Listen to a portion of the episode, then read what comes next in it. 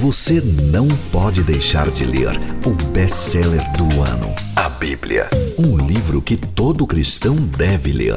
Direitos humanos, libertação da mulher, divórcio. A Bíblia tem resposta para todas as perguntas do homem e da mulher. Afinal, o autor da Bíblia é o mesmo autor dos seres humanos. Leia a Bíblia, um livro sempre em dia com o nosso tempo. Igreja Presbiteriana. Há 160 anos evangelizando o Brasil. Convidá-lo a abrir a palavra do Senhor na carta de Paulo a Tito.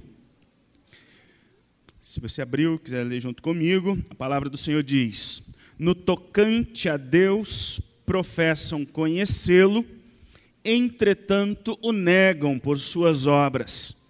É por isso que são abomináveis desobedientes e reprovados para toda boa obra.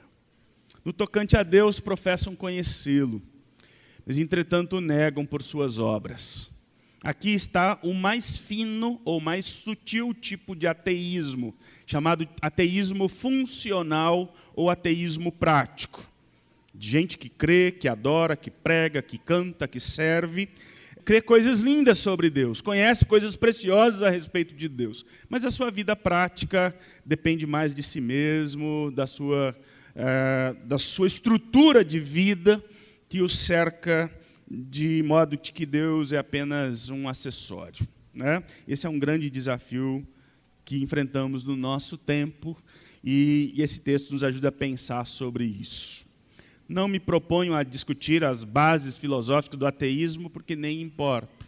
A grande questão hoje já é cansada a questão se Deus existe ou não existe. A grande questão é para que ele serve. Né? Para que ainda eu preciso de Deus num mundo pós-moderno e tão é, louco como nós vivemos? Eu ouvi uma fábula que eu achei muito legal. De um, eu fiquei em dúvida qual seria o coletivo de ratos, né? uma ninhada uma rataiada, uma rataria. É, é. Enfim, essa ninhada de ratos vivia dentro de um piano, lá embaixo, lá na primeira parte de um piano. E de vez em quando eles ouviam um som extraordinário nesse negócio. De vez em quando aquele som extraordinário com essa melodia que desce, que vibra tudo, que enche esse negócio. Um rato mais curioso Falei, não, eu vou, vou descobrir que negócio é esse. De onde vem esse som? Por que essa música toda, essa harmonia toda? Deve ter alguma explicação para isso. Ele começa a subir e encontra algumas cordas. E ele observa que à medida que essas cordas vibram, emitem nota. E se duas vibrarem juntos, então se torna uma harmonia e aquele negócio. Ele fala: Meu Deus, eu descobri, está aí as cordas que fazem todo esse barulho maravilhoso. Então as cordas promovem esse, esse som. Mas ele observou mais um pouco e falou: não, mas não são só as cordas. Tem um martelinho que bate lá e que faz a, a corda vibrar. E esse martelinho, à medida que ele bate, junta um monte de martelinho batendo, forma uma harmonia maravilhosa. E fala: ah, agora eu sei. Então é o martelo que bate. Não é nada demais, é só uma corda que vibra e um martelo que bate as cordas. Ele desceu correndo para contar para os ratos. Falei, gente, vocês não acreditam, eu descobri o segredo daquela música maravilhosa. Então conta para a gente. Falou, oh, gente, não é muita coisa. É uma corda que vibra lá e um martelo que bate. Só isso. O martelinho bate, vibra, dá esse som todo aí, vibra vários martelinhos batendo, faz esse negócio maravilhoso. Alguns ratos falam, ah, então simples, olha aí, resolveu o problema. Alguns ratos, não, peraí. Que negócio é esse? Que martelo que bate, que vibra a corda, que faz esse som todo? Não está certo. Não, não, não responde todas as questões. Deve ter alguma coisa lá por trás, lá por fora de tudo isso, que você não viu, que você não sabe, muito maior. Deve ter alguma mão que bate lá. Deve ter alguma coisa que faz tudo isso. Pronto. Essa discussão continua até hoje nos recintos mais refinados da filosofia, se a corda vibra sozinha, quem é o martelinho que bate na corda. Só que nós cristãos entendemos que fora da corda e do martelinho tem uma mão com profunda destreza e beleza, que juntam a harmonia de notas, que criou o ser humano na sua complexidade, que criou esse mundo complexo, um Deus, um Criador, um Senhor da história, que rege, que move toda a harmonia capaz de existir nesse mundo. Não é possível crer que um martelo sozinho dá sentido a tudo isso. Queremos sim que uma mão de um, de um excelente pianista faz as cordas vibrarem e que tocam a nossa história, a nossa vida. E é esse Deus vivo e poderoso, do qual nos impede de acreditar que as coisas se movem sozinhas, e mais, que elas dão harmonia, que elas dão um sentido, que elas dão uma, uma lógica e uma beleza. Nós cremos, nós somos o povo que crê que tem uma mão muito, muito, muito especial que dá sentido a tudo isso. Mas a discussão continua, a discussão está aí se reinventa, aparece, como eu disse, sobre o neo-ateísmo. O ateísmo clássico já caiu no esquecimento, mas um neo-ateísmo sem, sempre pegando nas falhas da igreja, pegando é, momentos de tensões, as, as, as fraquezas do movimento cristão, como dizem, Jesus é maravilhoso. O que estraga é a torcida. Né? Jesus é um camarada fantástico.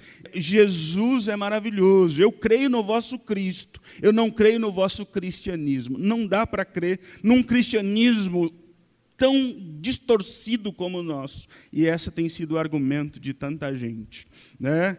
É, ainda hoje, quem comanda e dá o tom de toda a harmonia fantástica que é a vida, que é a existência de todas as coisas, é a mão de um Deus poderoso.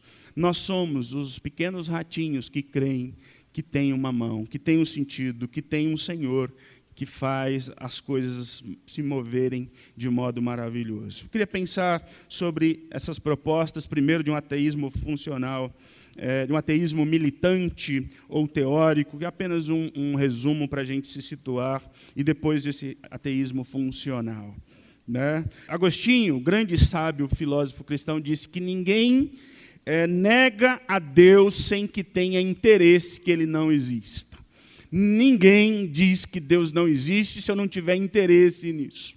Porque se Deus não existisse, está tudo bem, não tem ordem moral, não tem nada que me impeça de viver o que eu quero viver do meu jeito. Né? A história da teologia, se a gente pensar num resumão de tudo isso, é uma história de reflexão sobre a natureza de Deus e da revelação de que Ele fez dele mesmo na pessoa de Jesus Cristo e sobre muitas crenças ligadas à salvação, os muitos atalhos que se construíram nesse caminho. Né?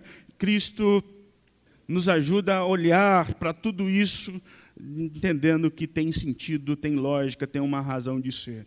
As mais variadas formas de negação da existência de Deus tem primeiro o ateísmo, né? o não Deus, a não crença, né? É a ideia de que Deus está fora da realidade, que eu não conheço e por isso eu não me envolvo. Ele não só Deus não existe, quanto o, o diabo não existe. Nada que não possa ser provado laboratorialmente de fato existe. O que existe é a matéria. Né? Esse é o ateísmo teórico, filosófico, mais intelectual, mais estrutural, né? um ateísmo militante, que não reconhece nenhum processo de raciocínio e os seus adeptos vivem, militam e querem de todas as maneiras fazer entender que esse Deus não existe. Na verdade, ele é morto nele mesmo, porque sem a existência de Deus não tem o ateísmo. Se Deus não existe, não faz sentido o ateísmo. Né? Mas esse é o ateísmo, o neo-ateísmo, o agnosticismo, a ideia de que eu não posso provar se Deus existe ou não existe. Então eu prefiro me distanciar da discussão. Para mim pouco interessa se ele existe ou não existe. Eu consigo viver por mim mesmo. Eu resolvo as minhas questões. Eu sei trabalhar. Eu tenho várias formas de me garantir. O agnóstico não nega a existência de Deus, mas nega a possibilidade de conhecer a Deus, né? é, de ter acesso a Ele. Né? Quase um teísmo de um Deus que, que, de um deísmo, de um Deus que construiu e deixou tudo rolar, mas ele não se relaciona e não se envolve. Destes pontos filosóficos inúmeras ramificações. O materialismo, que nós já falamos aqui, de que o que existe é apenas a matéria, seres espirituais não existem, e isso é, é complexo, porque se Deus não existe, o diabo não existe, nada que não possa ser comprovado existe. Como comprovar o amor? Como comprovar a bondade? Como comprovar até mesmo o mal, se nada que não é verificável existe? Né? Então não existe vida após a morte, não existe céu, não existe inferno. O que são apenas estados terrenos de prazer e sofrimento de sucesso ou fracasso, nada mais. Né? Para os materialistas, quando o corpo morre, a alma também morre, se decompõe, não sobra nada, a mente estaria destruída, não tem alma, não tem nada disso. Para eles não existe juízo superior ou nível humano. O pecado é apenas uma imperfeição da natureza. O panteísmo é, o, é que tudo é Deus. Né? Tudo é Deus e Deus é tudo. E se Deus é tudo e tudo é Deus, Deus não é nada, na verdade. Né? O mundo é Deus e Deus é um mundo, já dizia alguns filósofos, como Hegel e Spinoza. Spinoza identifica Deus com a própria natureza. Hegel diz que Deus é a história. Né? É tudo é Deus. Tudo é Deus. Então esse Deus não é nada ao politeísmo, onde existem inúmeras, esse Deus tem inúmeras faces, inúmeros meios de acessá-lo, de encontrá-lo em todos os sentidos, em qualquer coisa. É, esse Deus aí tem milhões de, de faces. Né? Segundo Geisler, diz que o politeísmo grego entrou em declínio com a ascensão do teísmo filosófico de Platão, de Aristóteles. O politeísmo romano praticamente morreu com a ascensão do cristianismo. Jesus Cristo sepultou muitas dessas ideias. O deísmo é essa que Deus criou, mas deixou rolar, não se envolve, não se identifica, não participa, está muito longe. O dualismo é a velha crença que ainda alcança meios cristãos, pentecostais e outros mais, é, da ideia do dualismo, da força do mal e do bem que lutam contra si e que você precisa encontrar algum tipo de proteção para a sua vida, para a sua casa. Hoje pela manhã falamos das superstições, tantas superstições que ainda hoje estão presentes. Né? É, poderia falar de um monte disso, dessas coisas mais. Nós chegamos no texto de Tito, né, que vemos que a ausência de Deus como referência, quando Deus é, vira a cara, ou quando se esquece de Deus, deixa Deus de lado, quando o ser humano tenta viver a partir dele mesmo, sem nenhuma referência de Deus, de quem ele é, da sua glória, da sua moral, da sua santidade, a vida humana está comprometida. Os passos do ser humano estão completamente comprometidos com a sua moral pecaminosa e caída. A carta de Tito é muito importante para a gente entender as tensões do nosso tempo, de complexidade, de descrença, de misticismo. Né? A ilha de Creta, uma pequena ilha de duzentos e poucos quilômetros, tinha várias cidades ali. Era um ambiente de profundo misticismo, de profunda idolatria, de imoralidades por toda parte. Né? Um ambiente permeado pelo misticismo, figuras lendárias. Era um ambiente estranho, complexo e confuso. Mas ali o apóstolo Paulo deixa Tito para é, nomear ou para ordenar, para empossar alguns líderes para plantar uma igreja ou para fortalecer a igreja naquele ambiente pagão, paganizado, muito paganizado, completamente secularizado. A igreja de Cristo é uma grande esperança para um mundo pagão, para um mundo confuso, para um mundo distante de Deus, para um mundo que não quer saber nada de Deus, para um mundo que vive uma vida de imoralidade, uma vida de desconhecimento de Deus. A saída que o apóstolo Paulo propõe é estabelecer líderes coerentes, com estrutura é, bíblica, que conhece o seu tempo, para fortalecer a igreja, para que a igreja pregue o evangelho o Evangelho de Jesus Cristo. Né? Porque o grande problema não é a falta de crer em Deus, não é o ateísmo em si, mas é o que nós colocamos no lugar dele. Quando eu não creio em Deus, eu estou dizendo que eu sou o Deus de mim mesmo, é, as minhas ideias, a superstição, ou alguma outra coisa toma o lugar de Deus. E esse ambiente precisa ser repensado, precisa ser questionado à luz do Evangelho. Né? Um ateu, um ateísta, um neo-ateísta, ele tem sérios problemas a serem tratados. Como um bom livro atual, né, que os jovens leram, eu não tenho fé suficiente para ser ateu, porque o ateu ele nega uma das leis mais básicas da ciência, né, de que toda ação tem uma causa primária. Acreditar que tudo se originou do nada não faz o menor sentido para nosso pouquinho de inteligência, de, de uma mentalidade que questiona as coisas. Como já questionou um, um filósofo Leibniz, disse: por que existe algo ao invés de nada? Por que existe algo ao invés de nada? Por que existe música? Por que tem uma harmonia nas coisas? De uma explosão criou seres tão especiais como nós, criou um mundo tão belo, tão ajustado, numa lógica perfeita e preciosa. Por que existe alguma coisa ao invés de nada? É preciso dizer que nós não temos nada contra nenhum ateu, e talvez você tenha dificuldades na sua crença com Deus, e não é esse o problema nosso. Problema é o ateísmo em si, a filosofia ateísta, marxista e outros pensamentos que vão levar a uma negação de Deus e também uma afronta à natureza criada por Deus, a vida humana, a perda de sentido, a perda de valor de toda a vida humana. Né? A perda de Deus como referência levou no passado a ações bárbaras. Quando Deus sai de cena, o absurdo toma, toma posse.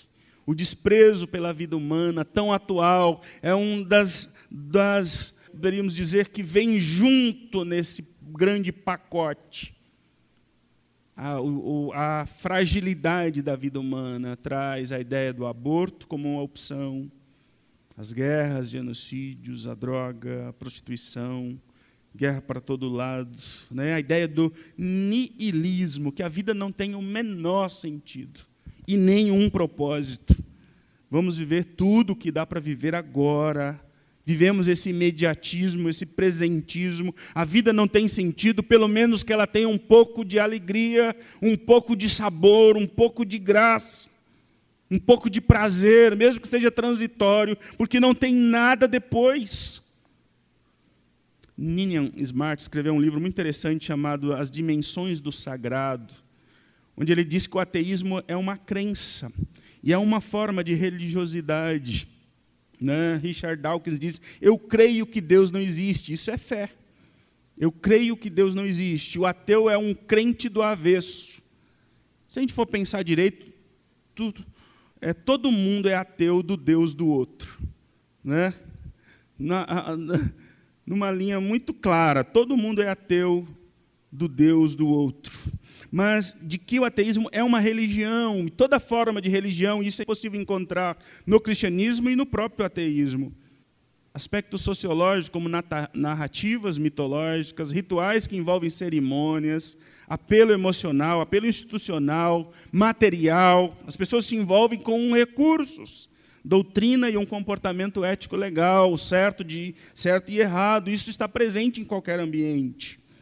Mas interpretar a vida desse modo vai levar a uma vida de sofrimento, de isolamento, a uma guerra contra aquele que nos fez, a uma guerra para provar que ele não que Deus não criou nada como alguém disse, de um rapaz que encontrou o seu colega de, de faculdade num ônibus lotado, e esse rapaz viu que esse colega estava indo para a igreja com uma Bíblia na mão. E aí ele disse: Nossa, quanto tempo que a gente não encontra, quase dez anos. Pois é. E aí, o que, que você faz? Para onde você está indo? Eu falo: Estou indo para a igreja, eu sou crente hoje. Interessante, hein? Você é crente e eu sou ateu hoje, depois de 10 anos que a gente não se vê. Mas que bom que a gente se encontrou, então, agora você que é crente, prova para todo mundo aqui nesse ônibus que Deus existe. Aproveita esse ambiente, você está aí com a Bíblia na mão, prova para cada um aqui que Deus existe. O ônibus, todo mundo, os assuntos oh, pararam para ouvir o rapaz. E ele disse: Olha, cerca da cerca de dois, 2,5% das pessoas do mundo acreditam que Deus não existe.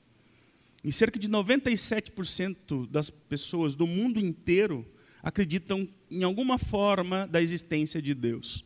Então, quem tem que provar aqui que Deus não existe é você. Começa, pode falar para todo mundo aí que Deus não existe. Que todos aqui nesse ônibus e eu, bilhões de pessoas do mundo estão completamente errados. O rapaz puxou a cordinha e desceu. Porque quem tem que provar não somos nós. Nós não precisamos provar, porque Deus nunca se ocupou disso. Ele está aí, ele continua tocando vidas, continua impactando corações. Quem tem que provar é quem diz que ele não existe. Deus nos convida a crer com uma fé lógica, uma fé com base na razão, que combate a complexidade de um mundo confuso e perdido como o nosso complexidade sobre crença e fé, é tempo de estruturarmos melhor as nossas convicções sobre Deus e sobre a sua obra. Há muitos cristãos que sabem tão pouco de Deus, que não conseguem apresentar uma lógica porque creem em Deus, ou porque ainda creem em Deus. Um livro valioso que eu li de um grande teólogo do Vaticano II chama Por que ainda sou cristão? Por que ainda crer em Deus? Num mundo onde parece que esse Deus já é obsoleto, eu ainda tenho razões para crer, e razões sólidas. A nossa fé não é um mero absurdo, como muitos acham que é. Como aquela história, aquele conto indiano, de um outro encontro de, um, de dois amigos, numa praia do rio Ganges, e esse indiano pulava no rio poluído e podre, em reverência, em adoração às águas sagradas. E o seu amigo europeu falou: rapaz, não faça isso. Não pule nesse rio, essas águas tão podres, tão sujas. O indiano falou: Você não fale isso dessas águas, elas são sagradas. O meu povo pula nessas águas, nada se banha, é abençoado por essas águas ao longo da vida. Quem é você para dizer que essas águas são poluídas? O jovem tirou da mochila um, um microscópio e mostrou a quantidade de podridão presente naquela água. O jovem indiano pegou uma pedra, quebrou o microscópio e continuou pulando na água. Né? É melhor assim. É melhor assim.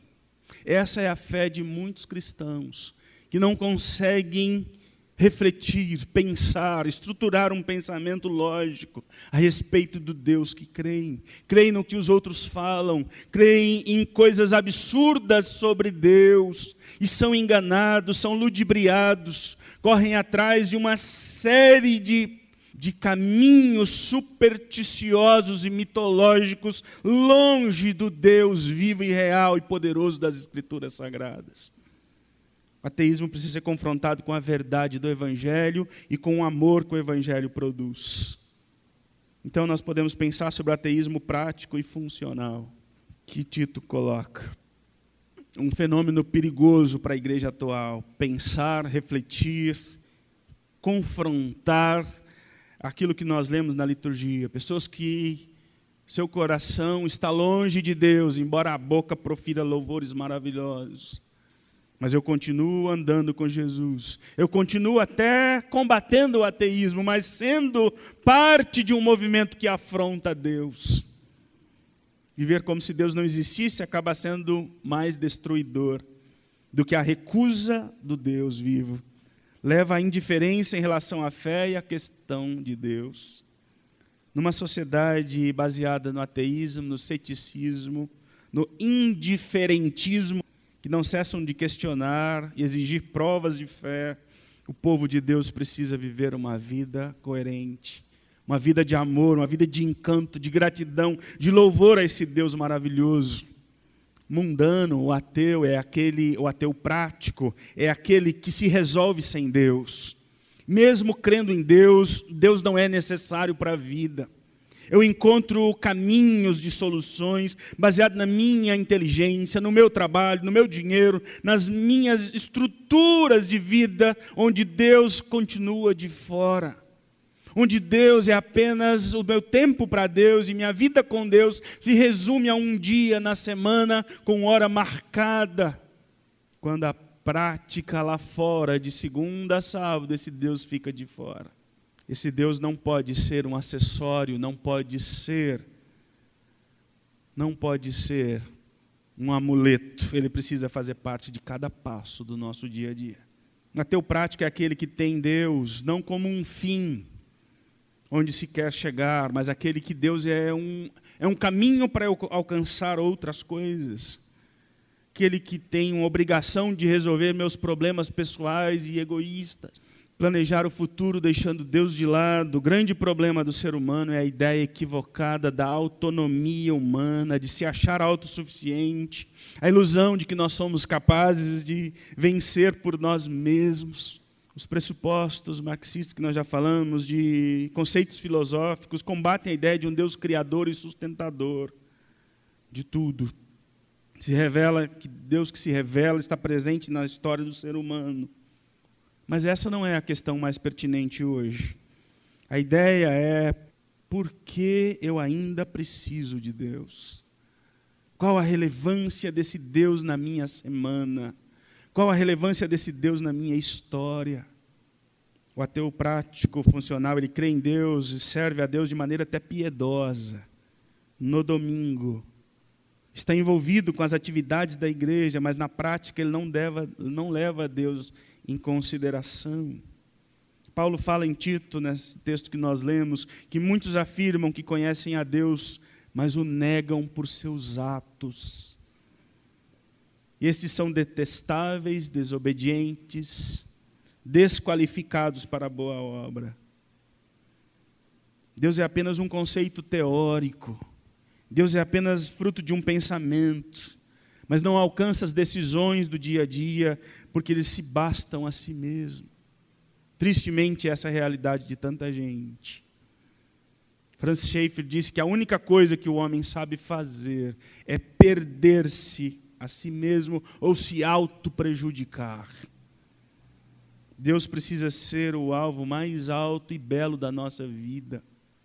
Esse Deus não pode ser um conceito uma fábula. Esse Deus precisa ser parte da vida, de que eu necessito dele para a vida. A fala que é tão pesada de Freud a respeito de, do cristão, a respeito de Deus, de que o crente inventou um Deus porque ele precisava, ele tem necessidade de um pai, precisava de, de alguma coisa que lhe correspondesse. E alguns veem problema nessa fala, e eu falo, é isso mesmo. Porque não tem como é, criar alguma coisa, desejar alguma coisa que não tem relação comigo. Os meus rins desejam água porque a água existe.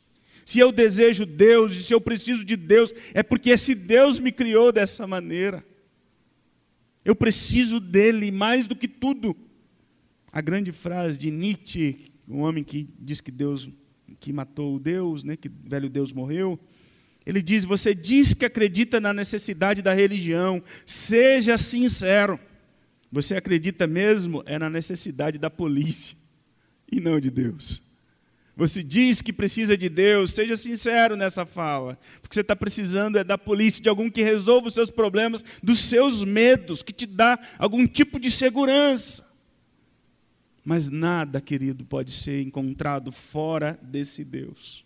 Nada pode ser encontrado longe desse Deus, porque Ele é a razão, Ele é aquilo que completa o ser humano em todos os sentidos. Mas o problema do ateísmo, do neoateísmo, do ateísmo funcional, é aquele que está encontrando caminhos, até mesmo naquilo que se relaciona sobre Deus. Mas eu não preciso mais de Deus. Eu já posso tratar de questões pessoais comigo mesmo, ou com o ambiente, com o mundo, com a natureza. Esse pensamento é muito forte na filosofia e na psicologia. A ideia da espiritualidade como uma característica de todo ser humano. Quando as linhas filosóficas e psicológicas vão falar sobre a espiritualidade, elas estão dizendo que o homem tem uma necessidade nata nele mesmo, não de um Deus real, que existe o Deus das Escrituras, mas do sagrado. Isso pode ser uma planta, pode ser qualquer coisa, pode ser um objeto imaginário, não necessariamente ligado à existência de Deus. E aí nós caímos de, de mão cheia, de mão beijada. Um vídeo que tem me chamado muita atenção, já recebi inúmeras vezes, muitas vezes nos nossos grupos, e parece muito interessante a ideia de uma neurocientista dizendo sobre o poder da oração, que promove bem-estar, que faz bem. Maravilhoso isso. Mas sabe do que ela está falando, queridos? Ela não está falando de oração.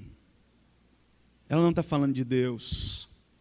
Ela está dizendo que você pode orar como uma mera terapia, sem que alcance Deus, porque se Deus não existe.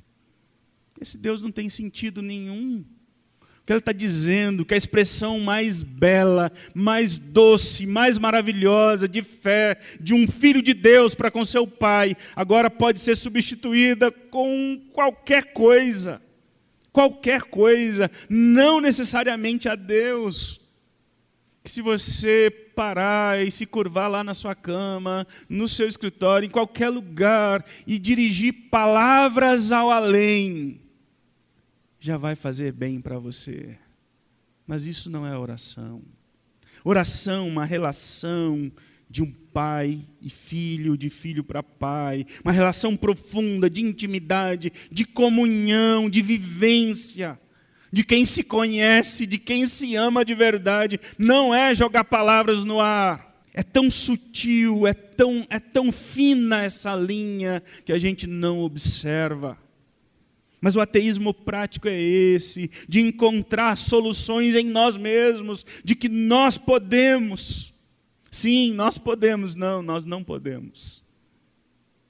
A frase né, que eu tenho falado do, do movimento coaching, movimento coaching teológico, já tem um movimento coaching onco-coach, direcionado a pacientes com câncer. Olha o perigo das coisas. Você vai caminhar para a morte, mas vai feliz, vai com autoestima boa. Quem inventou isso foi um brasileiro que está ganhando muito, muito dinheiro em cima disso, que tem assustado a comunidade relacionado a isso no mundo inteiro. Você pode ter um personal prophet, de alguém que tem uma palavra de Deus para você todo dia. Você pode ter qualquer tipo de acompanhamento. Mas não é esse o evangelho de Jesus Cristo. O evangelho de Jesus, ele faz sangrar, ele traz reflexões profundas, ele exige reflexão. O problema é que nós tentamos encontrar caminhos para nós mesmos e esses caminhos não nos levam a Deus. Sempre há um perigo que nós deixamos transparecer, disse Martin Luther King, um pastor protestante, em 1929. Sempre há um perigo que nós deixamos transparecer externamente, nós que cremos em Deus, quando internamente nós não cremos. Nós dizemos com as nossas bocas que nós cremos nele, mas vivemos nossas vidas como se ele nunca existiu. Isso é o perigo sempre presente confrontando a religião. Esse é um tipo perigoso de ateísmo. Quando Deus existe apenas na minha mente, nas minhas convicções, nos meus pensamentos, mas eu não amo, eu não preciso dele, eu vivo do meu jeito. Ateísmo funcional faz de si mesmo a sua própria lei, ao invés de Deus. A ideia de destronar totalmente a Deus, pois Deus não pode existir a parte da sua própria prerrogativa de autoridade. O homem primeiro nega o governo de Deus. Não tem disposição para aprender as verdades de Deus, se recusa a utilizar os meios de proximidade, de relação, de amor, de vida, de vivência. E quando ele vê, ele está tão longe de Deus. O homem, pelos seus próprios conceitos, estruturas, ele só se distancia mais de Deus, ele só se afunda mais em ambientes refinados, filosoficamente, economicamente, o desespero, queridos, é maior. A busca por alguma solução que traga um tipo de consolo, de esperança, é muito maior. Uma pesquisa que a Universidade Unicamp desenvolveu no seu campo universitário é que 48,7% dos universitários usam algum tipo de droga em algum momento da vida acadêmica. 48,7 é muito mais do que a média do mundo inteiro, das favelas e de todo lugar o meio acadêmico, a filosofia, a, o pensamento, a reflexão, as grandes soluções que se constroem na universidade não conseguem ser ambientes que trazem paz ao coração humano, trazem mais angústia ainda. É complexo ver que em Berlim, o berço do ateísmo, do agnosticismo, onde a religião é assunto de museus, onde Deus não é nem citado mais, a taxa de suicídio é quatro vezes maior do que a região mais pobre da África. No ambiente de cultura elevada, de muito, muito dinheiro, a vida se torna um absurdo sem Deus. Quando se pensar que a morte é uma oportunidade de apaziguar a dor, é porque a vida está destruída. Se Deus não tiver parte em nossa vida, queridos, passaremos nossa existência sem saber porque o procuramos, qual a razão disso. Decepcionados com o que encontramos e frustrados com o que nós construímos. Só Deus pode preencher o vazio que sentimos e dar-nos uma vida eterna e de felicidade, como a preciosa frase de Agostinho. Criaste-nos, Senhor, para ti, e nosso coração estará inquieto até que ele descanse em ti. Criaste-nos, Senhor, para ti, e nosso coração vai continuar inquieto até que ele descanse em Deus. Completamente saciados, felizes, satisfeitos, plenos em Deus. Crer em Deus é entregar todos os comandos da história na sua mão de que Ele é capaz de satisfazer completamente o meu intelectual, o meu coração, toda a minha vida.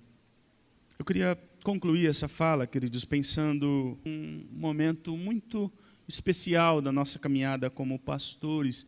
E três minutinhos eu queria apresentar para os irmãos como uma opção de saída, de tratamento que a igreja pode oferecer para um mundo tão descrente, para um mundo tão indiferente quanto ao Evangelho e às vezes resistente quanto à pregação e à vivência do Evangelho. Quando pastoreávamos na cidade de Mineiros, né, nós vivemos, pastoreamos uma, uma igreja pequena, uma igreja que estava sendo organizada quando nós chegamos, e que ela foi plantada pela esposa do irmão doutor Filgueiras, irmã Eduarda, aos sábados. Durante a semana ela trabalhava no hospital junto com ele. No sábado à tarde, ela pegava um material da escola dominical que ela já havia usado em alguns outros momentos e ela ia para os bairros da cidade. E, e, lá nesse bairro, ela começou um trabalho debaixo de uns pés de manga e ela contava histórias para as crianças carentes do bairro.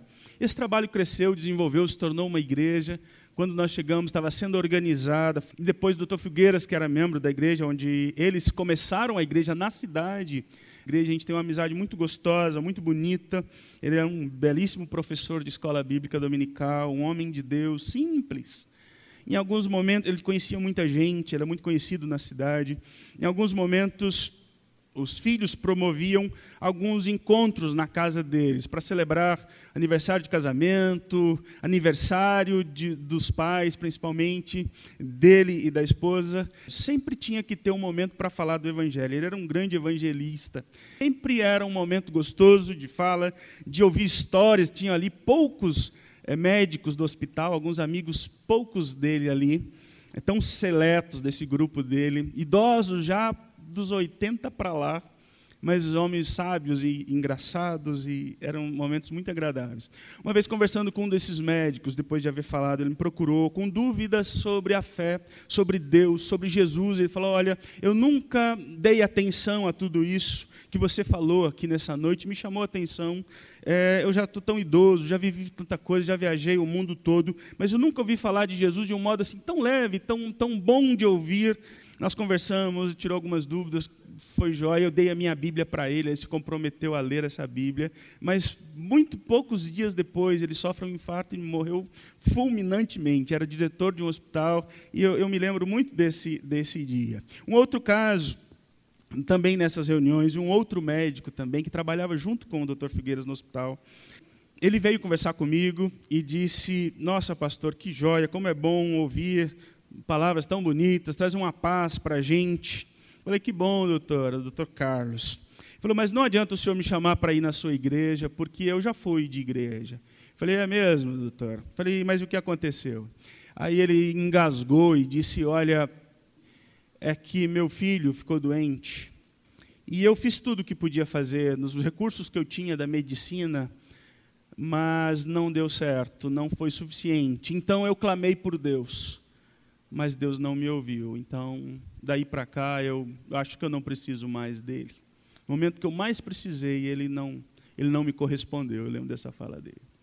Eu ouvi, eu, eu o abracei, disse que respeitava a dor dele, enfim.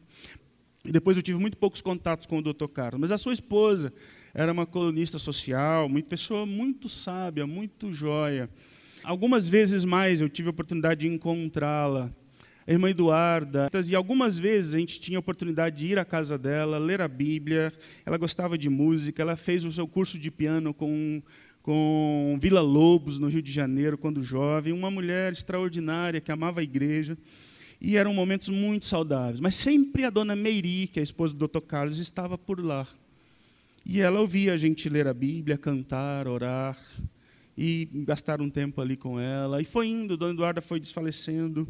E uma quarta-feira à tardinha, o doutor Figueiras me ligou. Ele disse: Pastor, se eu tiver como vir, queria que o senhor viesse. Eu falei: Está acontecendo alguma coisa, doutor? Eu já imaginava. Ele disse: O dia da Eduarda chegou. E aí, rapidão, a gente se organizou, fomos para lá. Algumas pessoas do hospital que eram da igreja foram para lá. Ela estava no quarto dela. A gente começou a ler a Bíblia, cantar alguns hinos que ela amava. Ela recobrou forças, começou a cantar com a gente. Eu li o Salmo 23, ela completava as frases. Aí soltou um soro que ela estava tomando, o, o enfermeiro entrou, a gente saiu do quarto. O doutor Figueiras me chamou rapidinho. E eu entrei no quarto, ela estava virando para o lado, fechando os olhos e dando um suspiro de alívio, de descanso algo que eu nunca consigo esquecer desse momento tão bonito, de uma serva de Deus que descansou de um jeito tão belo nas mãos do seu Criador, do seu Senhor.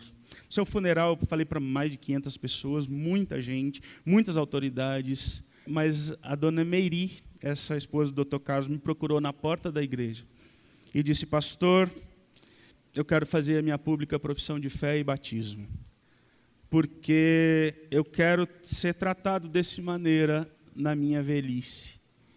Eu quero desfrutar desse cuidado da igreja, coisa que eu não conheço. A igreja cuidou de maneira muito bonita da irmã Eduarda. Mas eu achei bonita a fala da Dona Meri, tive o privilégio de fazer a profissão de fé dela, o batismo, ela está lá envolvida com a SAF ainda hoje. Mas ela se tornou uma mulher de fé, amante do Evangelho, porque homens e mulheres de Deus que se abriram para o Evangelho como instrumentos para que esse Evangelho alcance outras realidades. O Evangelho quebra todas as resistências de corações duros e distantes de Deus quando ele é apresentado com amor. Com o amor do Evangelho. O tempo de descrença que nós vivemos é muito pesado, queridos, é muito pesado. Todo ano, inúmeras igrejas ao redor do mundo fecham suas portas, porque não conseguem conjugar a crença em Deus com uma vida que faça diferença no mundo. Esse é um tempo para a igreja ter muito claramente, firmemente a razão da sua fé, porque ainda creio em Jesus Cristo. É tempo de redescobrir o encanto da alegria de viver com Jesus, na presença de Deus. O desafio da comunhão, da intimidade com Deus, desse Deus que move a nossa vida de um jeito inexplicável. Inexplicável. Momentos que a gente tem na presença de Deus que trazem um, uma plenitude de um jeito que digam o que quiserem de Deus. Eu continuo amando, buscando e orando porque esse Deus se relaciona comigo. Eu acho muito legal. O Theo, ele é muito sensível. Em alguns momentos, ele ouvindo uma música que ele gosta, algumas coisas, ele fica emocionado. Aqui na igreja, no momento de, de louvor, se há alguma música que ele gosta, algum dia, ele vai para a salinha chorando. Ele fica emocionado. E durante a semana ele diz: Papai, está longe ainda o domingo? Eu falei: Não, está mais ou menos longe, mais ou menos perto. Você gosta até do culto? Eu gosto. Só o dia da ceia é muito chato, porque é muito longo, mas os outros dias eu gosto bastante. É, é aquilo, a alma da criança é, não tem idade. Todos nós temos sede de Deus. Esse Deus nos completa de um modo que ninguém pode atentar contra a existência dele e a realidade que ele habita em nós. É tempo de demonstrar o poder e a relevância da fé em nossa vida para as pessoas que nos cercam. Precisam ver Deus vivendo em nós. O maior argumento contra a descrença é a vida de Deus vivendo no nosso coração. Nós cremos num Deus que se relaciona conosco, que cuida das nossas dores, que trata das nossas lutas as nossas aflições e angústias. Um Deus que está profundamente envolvido. O mundo não conhece nada desse Deus, queridos. Que nessa cidade, qualquer pai ou mãe que em algum momento da vida começarem a pensar sobre encontrar uma igreja para criar os seus filhos, para a sua família, que essa igreja seja a primeira opção de verdade na pregação do Evangelho e de amor que acompanha a pregação do Evangelho. Não apenas de discursos vazios, mas de prática de vida. De um povo que vive na cidade como testemunhas, como luzeiros do mundo, como suportes para que Jesus Cristo brilhe com toda a força nos labirintos mais escuros e sombrios do coração do ser humano. Que seja assim, queridos, em nome de Jesus. Amém.